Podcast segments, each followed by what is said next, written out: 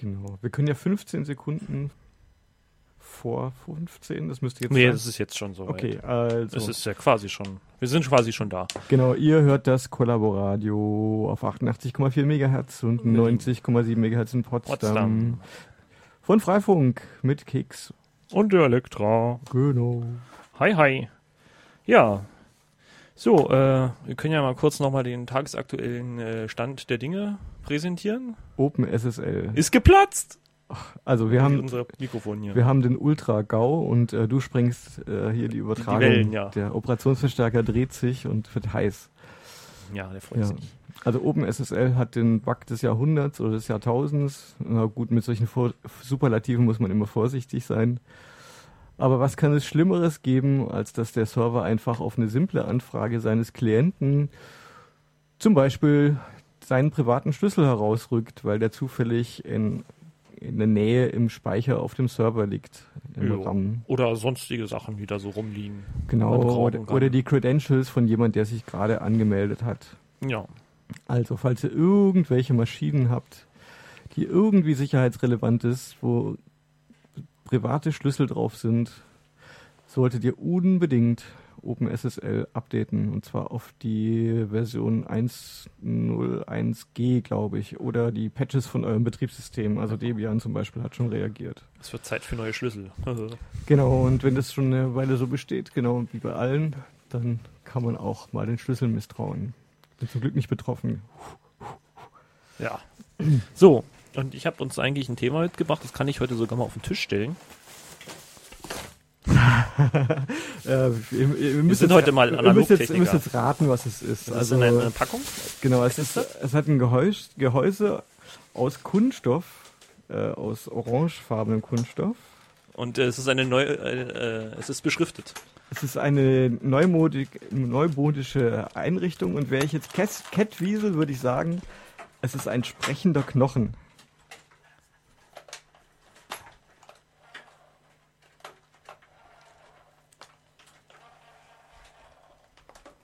Guck mal, Ob, da ob ist man das eins. gehört hat. Ach, oh, so eins hatten wir immer zu Hause. Ja. Also es soll heute ein bisschen äh, um die altmodische Kommunikationsart des Telefonierens gehen. Und wenn ihr gut seid, dann wisst ihr jetzt, welche Nummer ich wähle. Das war unfair, ich habe zwischendrin äh, gewählt. Ja. Es ist zwar kein Geburtstag, aber 1861. Der Herr Reis hat angefangen, irgendwie äh, lustige, lustige Kommunikation über einen Draht zu zwängen und hat uns quasi das Telefon eingebrockt. Äh, naja, also das äh, Telefon haben uns, glaube ich, fünf verschiedene Leute Ja. ungefähr zeitgleich eingebrockt. Es gibt immer äh, Legenden, je nachdem, aus welchem Land man gerade kommt. Äh, keine Legenden, sondern bestimmte Erfindungen sind halt einfach reif und dann werden sie halt von verschiedenen Leuten überall auf dem Planeten gemacht. Ja, das ist ja auch, äh, gibt es ja auch in anderen Welten, dass man dann parallel Sachen entwickelt, die dann vielleicht ein bisschen unterschiedlich sind, aber ideenmäßig das gleiche bringen. Ja. Und äh, ja, was hat man da gemacht? Also eigentlich alle selbe, das Samt äh, versucht irgendwie über weitere Strecken miteinander zu kommunizieren und das möglichst nicht schriftlich oder per Zeigertelegraphen oder ähnliches, sondern per Stimme. Wobei äh, der erste Mensch, der sich das ausgedacht hat und in Deutschland gebastelt hat, äh, mit einem Geigenkorpus als Mikrofon, den haben die Leute verlacht und haben gesagt, irgendwie, was, was soll man damit? Wir haben doch Telegrafie. Ja, so, so kann es sein mit der So Technologie. kann es gehen. Ja, das ist aber auch immer wieder ein Problem. Ja, und äh, kann, wie kann man sich das vorstellen am Anfang der Telekommunikation oder des Telefons? Man hat einfach äh, irgendwie eine Verbindung zwischen zwei Punkten gesetzt und äh, dort ein, eine Art Telefon installiert, ja. Ja, und am anderen Ende war jemand, der hat die ganze Zeit, also meistens eine Frau, darauf gewartet, Naja. irgendwie da die Leitung zu stecken. Ja, ganz zum Anfang waren es irgendwie nur zwei Geräte, die miteinander verstopft sind. Ja, jedes, jedes Ja, Netzwerk das- fängt das man mit ist- zwei Endstellen an. Ja, naja, was du meinst, sind, das sind sogenannte Vermittlungen, wo dann die Drähte aneinander gestopft werden, wenn man jetzt irgendwie doch den Nachbar erreichen will und nicht nur die andere Seite vom Telefon. Genau. Irgendwann hat man zum Beispiel ein Buch in der Hand von 1899 und da ist dann auch schon eine Telefonnummer. 88. 44 Verrückte waren das. Mhm. Das war 1881 in Berlin. Hatte man Also zweistellige hat Telefonnummern. Ja, genau, da gab es schon 18 Leute, die da unglaubliche Mengen an Geld investiert haben, um ein Telefon ins- zu installieren. Das Richtig 18. Weltwunder. Ja, 18. Weltwunder. Ja, und prinzipiell, äh, was hat man denn da gemacht? Also zum Anfang, wie gesagt, so Kabel aneinander gesteckt und äh, draußen irgendwie die äh, Welt verdunkelt mit Telefondrähten, die man überall hingespannt hat. Da gibt es auch wunderbare Aufnahmen aus der Industrialisierung, wo man da mal so draußen äh, die Welt sieht mit ganz viel verhangenen äh, Leitungen in Amerika und ähnliches, wo der Himmel quasi nicht mehr zu sehen war vor lauter Telefon. Ja, es das gab war eine- ein Rausch quasi der Menschen. zu Genau. kommunizieren ständig. Ich meine, ja. Es gab mal in den USA die Angst, dass jemand äh, AT&T, als deren Aktienkurs äh, relativ niedrig war, kauft, äh, sämtliche Kupferdrähte rausreißt und das Kupfer verkauft, weil das Kupfer im Besitz von AT&T war das anderthalbfache des Börsenwerts des Unternehmens. Ja, So kann es gehen. Ja, und ich äh, bin jetzt gerade dabei, das Telefon ein bisschen auseinanderzubauen, um zu, anzugucken. Also was man jetzt sagen kann, was früher schon gab, ist das Ding hier. Ein Graphitmikrofon. Nee, das ist das andere hier. Das da, das ist Ach, äh, quasi der Hörer. Das ist ja, okay, das ist ein dynamischer Lautsprecher. genau, ein dynamischer Lautsprecher und der hat den Vorteil, man kann quasi auf beiden Seiten relativ einfach kommunizieren. Wenn du da einen Draht zwischenspannst und dann noch einen anderen hast, dann kannst du da eins zu eins die Schallwellen übertragen. Ja, ich meine, muss ja ohne Elektronik funktionieren, deswegen auch diese, diese kruden äh, Kohlestaubmikrofone. Genau. Weil ich ja gerade beim am Hörer war, da ist halt ein Stück Plastik noch dazwischen und auf der anderen Seite ist quasi auch sowas ähnliches, was so ähnlich aussieht. Äh, hier schon ein bisschen moderner.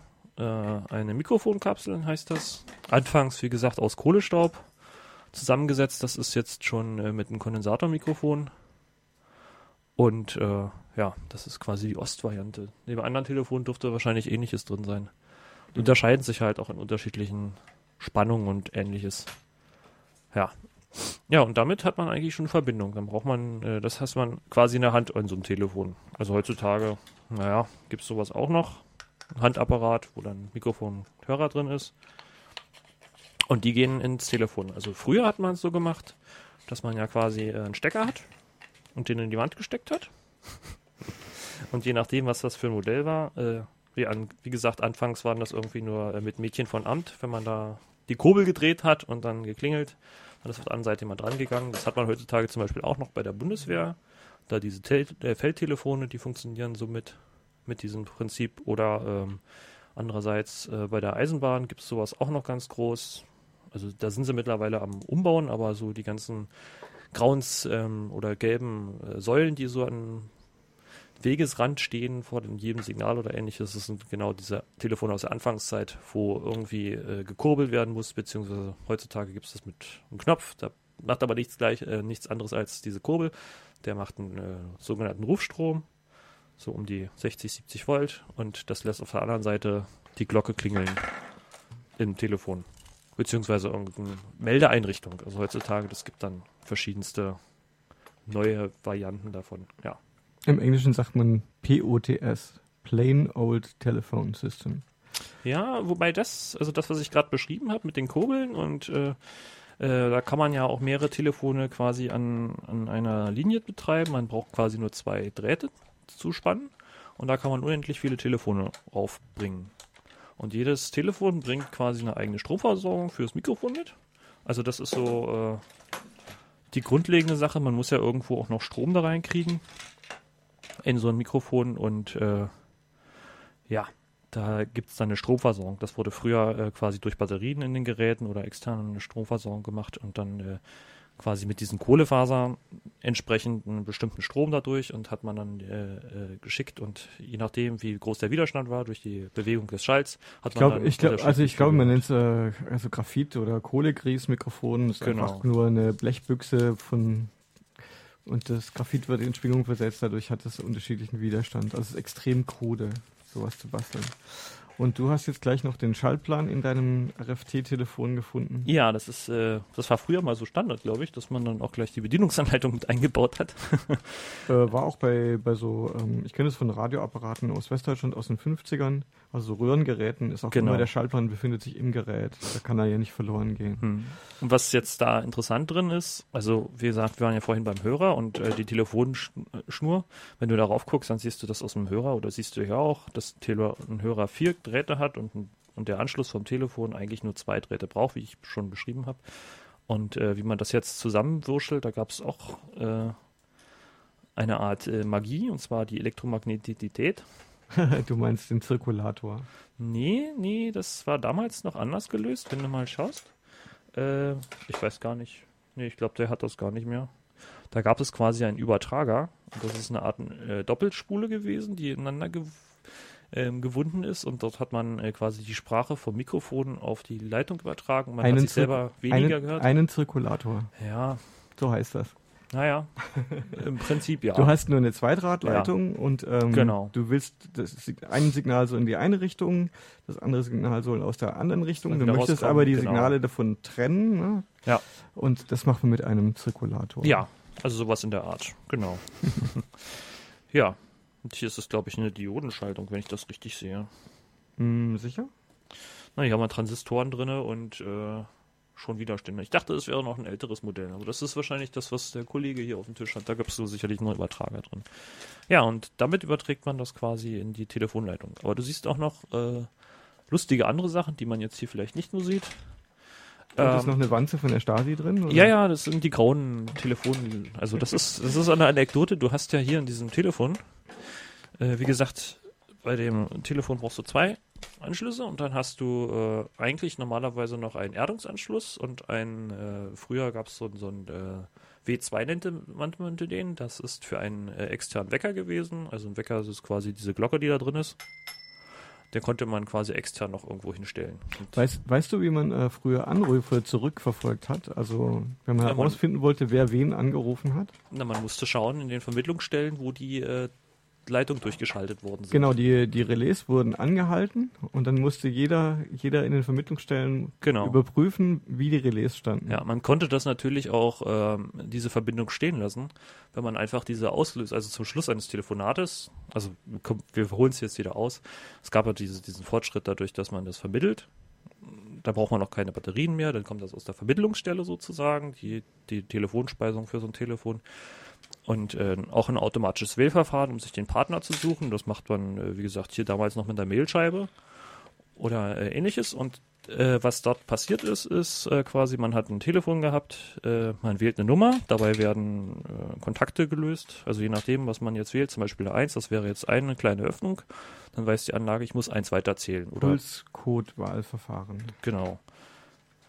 Und prinzipiell ist das halt möglich. Wenn man den Hörer abgenommen hat, dann geht in der Vermittlungsstelle, fängt dann an, sich eine Leitung zu wählen und dann hat man. Bei jedem Impuls springt das Relais genau. ein Stück weiter. Und äh, wenn man feststellen wollte, wer wen angerufen hatte, wurden die Relais nicht nach Auflegen des Gesprächs nicht zurückgesetzt, sondern genau. sind in der Stellung, in der sie waren, verharrt. Das musste Dann man aber musste vorher. man von Vermittlungsstelle zu Vermittlungsstelle gehen und gucken, wo die Leitung weitergeschaltet ist. Genau.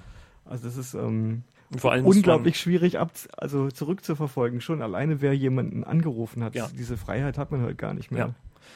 Naja, wobei man hat ja dann auch entsprechend mit, mit Gebührenzählern damals auch schon feststellen können, wenn man jetzt zum Beispiel irgendwo hin telefoniert hat, in welche Richtung es ging.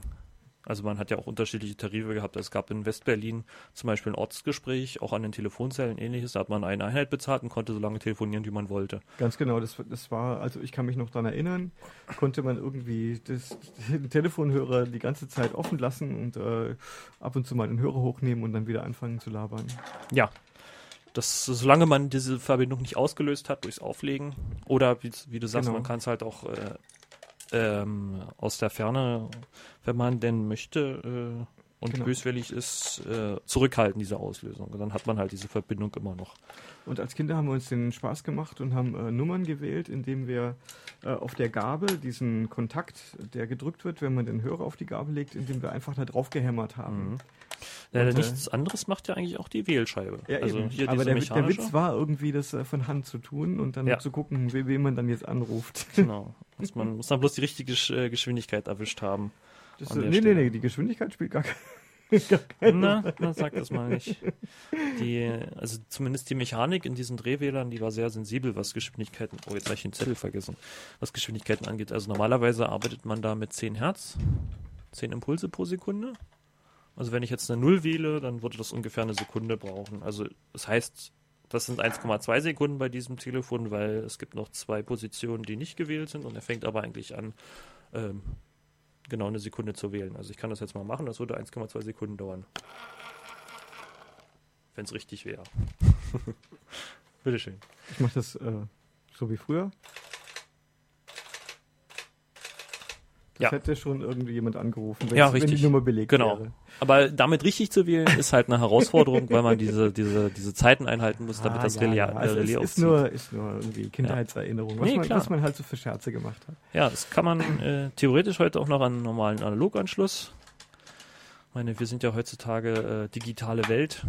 Es wird immer mehr über IP-Telefonie abgewickelt und äh, man bildet quasi alles, was man so braucht fürs Telefonieren in seinen elektrischen Geräten ab. Man hat das heutzutage in seinem Router zu Hause drin.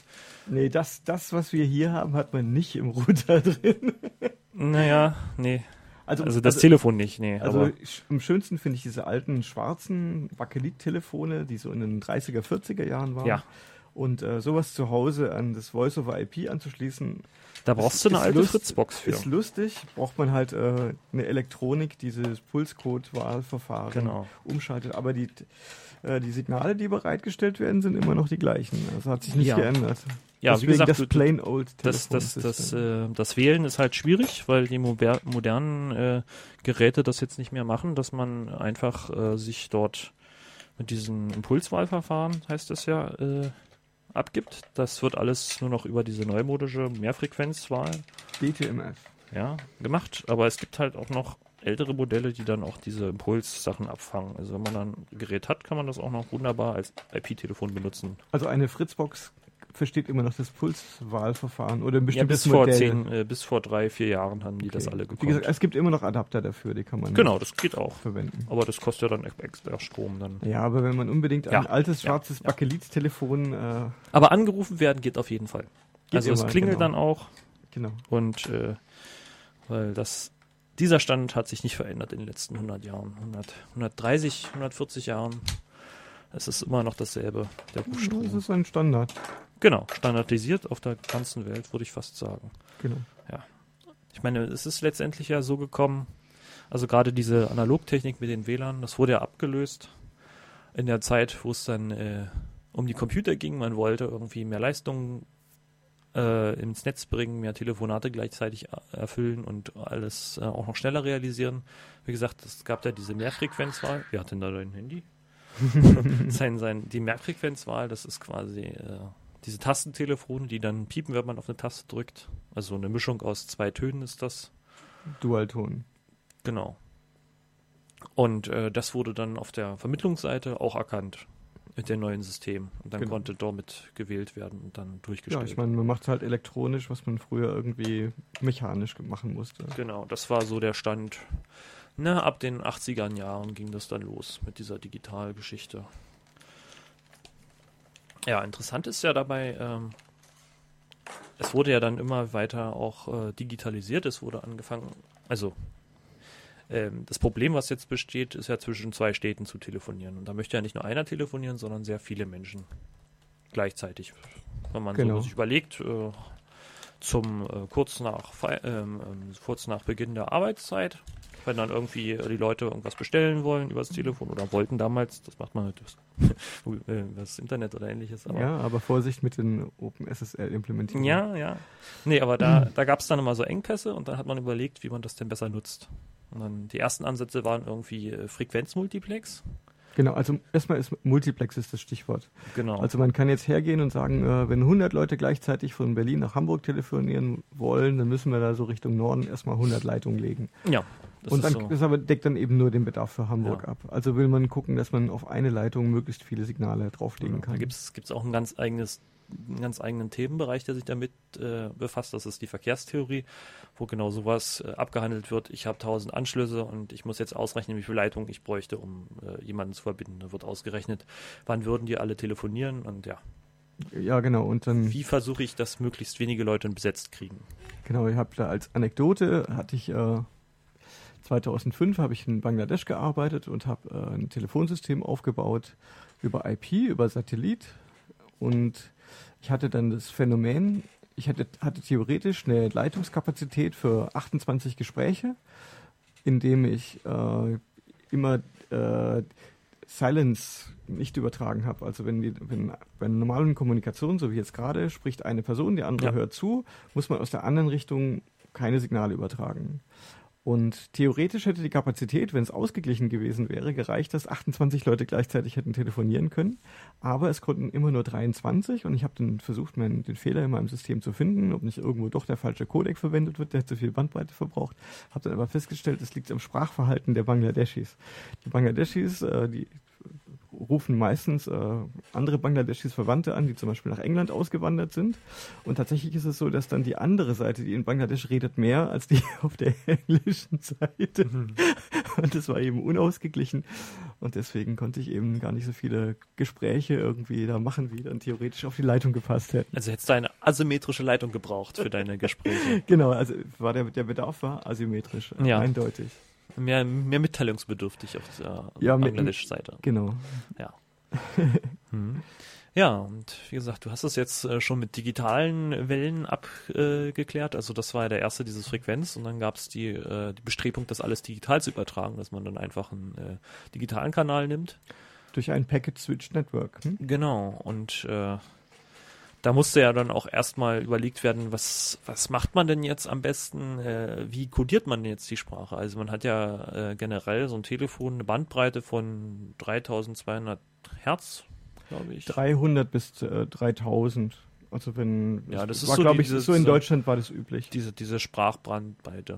Das ist die, die man braucht, um sich genau. ordentlich unterhalten zu können, aber es ist halt überhaupt keine Hi-Fi weil genau. zum Beispiel die Bässe abgeschnitten werden. Ja. Aber die sind aber für das, die Verständlichkeit genau. auch wirklich nicht. Das ist auch schon im Telefon selbst drin, dass, dass da bestimmte Sachen einfach weggeschnitten werden. Also das ist, ist ein Tiefpassfilter drin. An, an jeder Ecke äh, ja. wird es beschnitten. Also schon allein dieses gruselige äh, Mikrofon, was da ja, verbaut richtig. ist, das kann nicht mehr. Richtig. Aber interessant ist ja, dass man sich dann in der Technik überlegt hat, hm, wie machen wir das denn jetzt mit dem Digitalisieren? Wir können ja auch nicht alles auf einmal digitalisieren, so viel Geld haben wir gar nicht und, und Technik gibt es nicht so schnell. Und dann hat man sich halt dieses Verfahren überlegt, dass man das alles über 128 Bit kippt und ähm, dort die Quantisierungsstufen, also die Einteilung der, äh, der Frequenzen einsetzt und dann halt auch eine bestimmte Codrate, das heißt, äh, hm, wie, wie schnell ich meine, meine Signale abtaste, um ja, 28, äh, 44, 8 Kilohertz? Nee, mm -mm. Nee, also ähm, na, jedenfalls äh, hat bei, man bei, bei ISDN hat man dann festgelegt, dass man 8 Bit,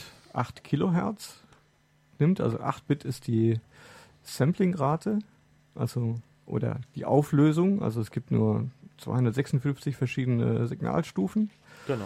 mit denen die Sprache digitalisiert wird, bei einer Auflösung von 8 Kilohertz. Und da kommt dann eben ein Datenbedarf von 64 Kilobit dabei raus. Ja, genau. So sieht es aus. Und äh, man hat diese Zahlen also nicht willkürlich gewählt, sondern man hat sich überlegt, naja, was hat man denn so für einen Worst Case? Man hat quasi äh, ein Stückchen, was digital ist, dann kommt ein Stückchen analog, ein Stückchen digital, ein Stückchen analog und man wollte es so gestalten, dass äh, quasi nachdem man es digitalisiert hat, äh, und dann wieder analog gewandelt hat, dass man es dann nochmal abtasten kann, ohne einen Verlust zu haben. Na, und die Qualität musste vor allem auch ausreichen, um Telefax darüber übertragen zu können. Ja gut, aber das ist ja, ein Nein, das ist, das ist ja. nicht gegeben. Also nee, wenn nee. du einen anderen Codec verwendest, der äh, eine nicht so gute Auflösung hat ja. oder viel mehr abschneidet, kannst du eben kein, kein Modem mehr verwenden. Das funktioniert dann nicht mehr. Ja, aber deswegen, wenn man sich das anschaut im Vergleich, was denn jetzt so Sprachqualität, also das heißt das Verständnis äh, untereinander angeht, äh, wie komme ich beim, beim Gegenüber an, ist so ein altes Telefon sehr gut ein ISDN-Telefon ist noch ein bisschen besser als sehr gut. Ja. Und ähm, was dann jetzt noch kommt, ist der Mobilfunk. Das ist alles sehr, sehr viel weit unten drunter angeordnet, weil die dort äh, Daten sparen müssen in der Übertragung. Da wird eine ganze Menge rausgeschmissen. Das hört man eigentlich auch heute noch, wenn irgendjemand im Radio zum Beispiel anruft. Vom Mobiltelefon, das äh, klangmäßig äh, ist das äh, sehr viel schlechter, als wenn man dann ein herkömmliches Telefon nutzen würde. Da, da, da spielen dann die äh, Mega-Instruktionen pro Sekunde, die MIPS spielen dann eine Rolle. Ähm, der GSM-Standard ist ein Standard, wieder ein Standard da stammt er aus den 80er Jahren und ähm, ein Codec zu implementieren, der in einem Mobilgerät, was mit Batteriebetrieb arbeitet, zu implementieren mit den CPUs, die man zur Verfügung hat, stromsparend, musste man halt irgendwie einen Codec finden, der eben nicht so doll klingt wie ISDN, schon gar nicht, der vielleicht auch dahinter steht, was das analoge Telefon hergibt, mit Sicherheit, Und das war eben der GSM-Codec. Mhm. Und, und, vor allem, was man auch sagen muss, man muss ja auch irgendwie sparsam sein, weil man hat ja auch nicht unendlich viele Bandbreite, dat, um die Telefonate abzuführen. Ganz genau. Also es, es, man musste einen Kompromiss finden zwischen äh, Datenverbrauch und der Komplexität der Computeroperationen, die man durchführen muss, um diesen Enkodierungs- und Dekodierungsprozess durchzuführen. Ich, ich glaube, man braucht ähm, 18 MIPS oder 23 MIPS für den GSM-Codec. Also nagelt mich bitte nicht drauf fest, ich habe es jetzt nicht mehr ganz präzise im Kopf, aber es ist relativ wenig. Ja. Und es gibt modernere Codecs, die äh, auch mit weniger Datenrate noch besser klingen die aber sehr viel höhere CPU-Leistung erfordern. Das ist ja immer die nächste Frage, was habe ich denn überhaupt auf meinem Gerät an Rechenleistung? Ja, wenn ich anschaue, also damals bei dieser ISDN-Einführung, da hatte man auch schon äh, Signalprozessoren oder äh, ja, richtig eine, eine digitale Analogwandlung, Signalprozessing und man hat auch irgendwie eine, eine Signalisierung, aber das war alles noch nicht so leistungsfähig wie, sage ich mal, jetzt ein Mobiltelefon, was, was, was jetzt. Äh ja, heutzutage ist es ja üppig, aber wie gesagt, es ist ein Standard ja. aus alter Zeit, ne, in unserer rasenden äh, Entwicklung von Technologie. Und, ist ein Standard, der 1983 oder so entwickelt ja, wurde, ist natürlich Stein, Jahre, 30, Steinzeit. 30 Jahre, ja. ja. Das ist Wahnsinn. Aber es äh, funktioniert heutzutage immer noch und ähm, wir können es immer noch zum Telefonieren benutzen, ja. Ja, ich meine, du musst äh, neidlos anerkennen, dass äh, GSM äh, trotz all der Beschränkungen, weil es halt eben nicht äh, frei ist, dass man jetzt einfach lizenzfrei irgendwo so ein Netz aufbauen kann. Okay, was es jetzt gibt zum Teil mit äh, solchen Projekten wie OpenBTS. Ähm, es ist auf der ganzen Welt äh, zu haben. Ich habe auch in Bangladesch, ich war dann in so einer Gegend, wo Leute gesagt haben, was willst du da? Das ist eine Müllkippe. Äh, da gab es zwei GSM-Netze. Ja. Und also konnte man wirklich ganz äh, bequem telefonieren und das, also ich war überrascht. Es, also es hat auf jeden Fall Kommunikation in die letzten Winkel dieser Erde gebracht. Das ist nicht, wahrscheinlich nicht überall hin, auch die billigste Variante, um äh, die Kommunikation dahin zu bringen. Also ja, wenn man ist, äh, anfängt dort zu jedem, zu jeder Hütte zu dieser Zeit vielleicht ein Drahtkabel zu ziehen, das ist äh, nicht möglich. Das kann man in Bangladesch vergessen. Also so anekdotisch haben dann Leute gesagt, du kannst hier keine Leitungen ziehen, weil bevor du das erste Telefongespräch über diese Leitungen gemacht hast, hat es jemand abgeschnitten und irgendwo beim verkauft. Ja. so dieses Standardproblem, äh, dass man immer wieder sieht, dass dann irgendwelche Leute die Kabel raushacken und dann äh, äh, Infrastruktur zerstören. Genau. Und äh, das hat man. Die Kupferwürmer, ja. Kupfermarder. Genau, und dann feststellen, oh, es war Glasfaser. Hm. Besonders schön. Ja, das ist zum Thema Mobilfunk auch, auch zu sehen. Ich meine, wir sind jetzt schon in der vierten Generation mit unserem Mobilfunk. Es wurde immer breitbandiger und also theoretisch kann man jetzt auch schon eine enorme Qualität übertragen. Aber äh, wir nutzen ja die Datenverbindungen anders. Na, das, das Problem ist, dass man bei drahtloser Kommunikation hat man halt nur ein Spektrum.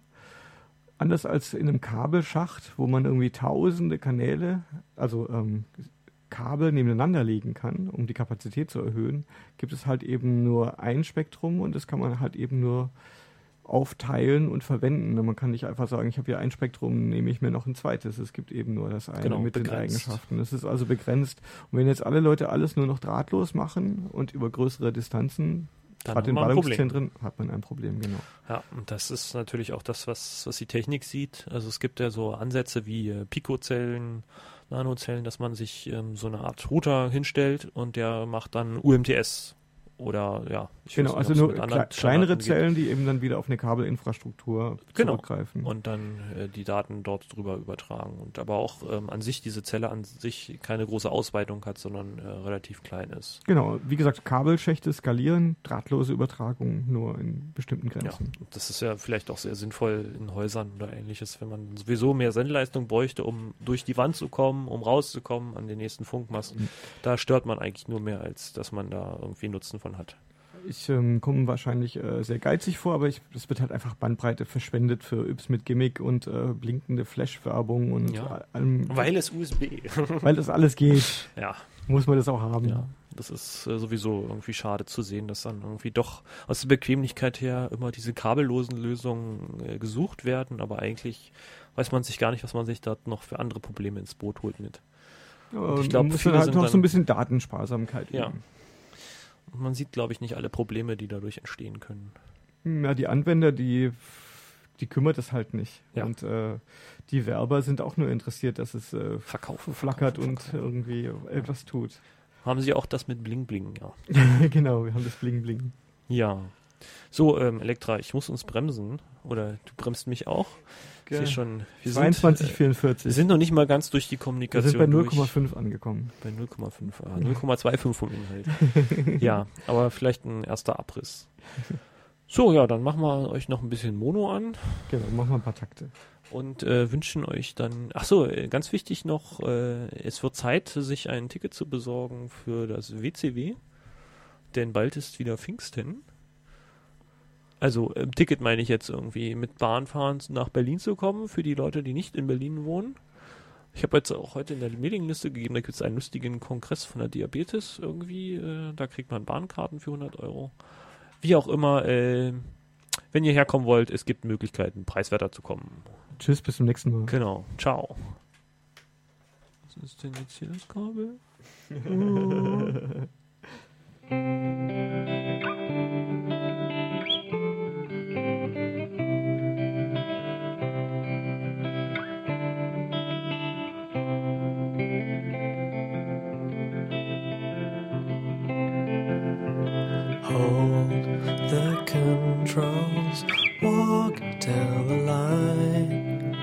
listen to the radio. Mono, mono. Talk to me of spaces I can define. Listen to the radio.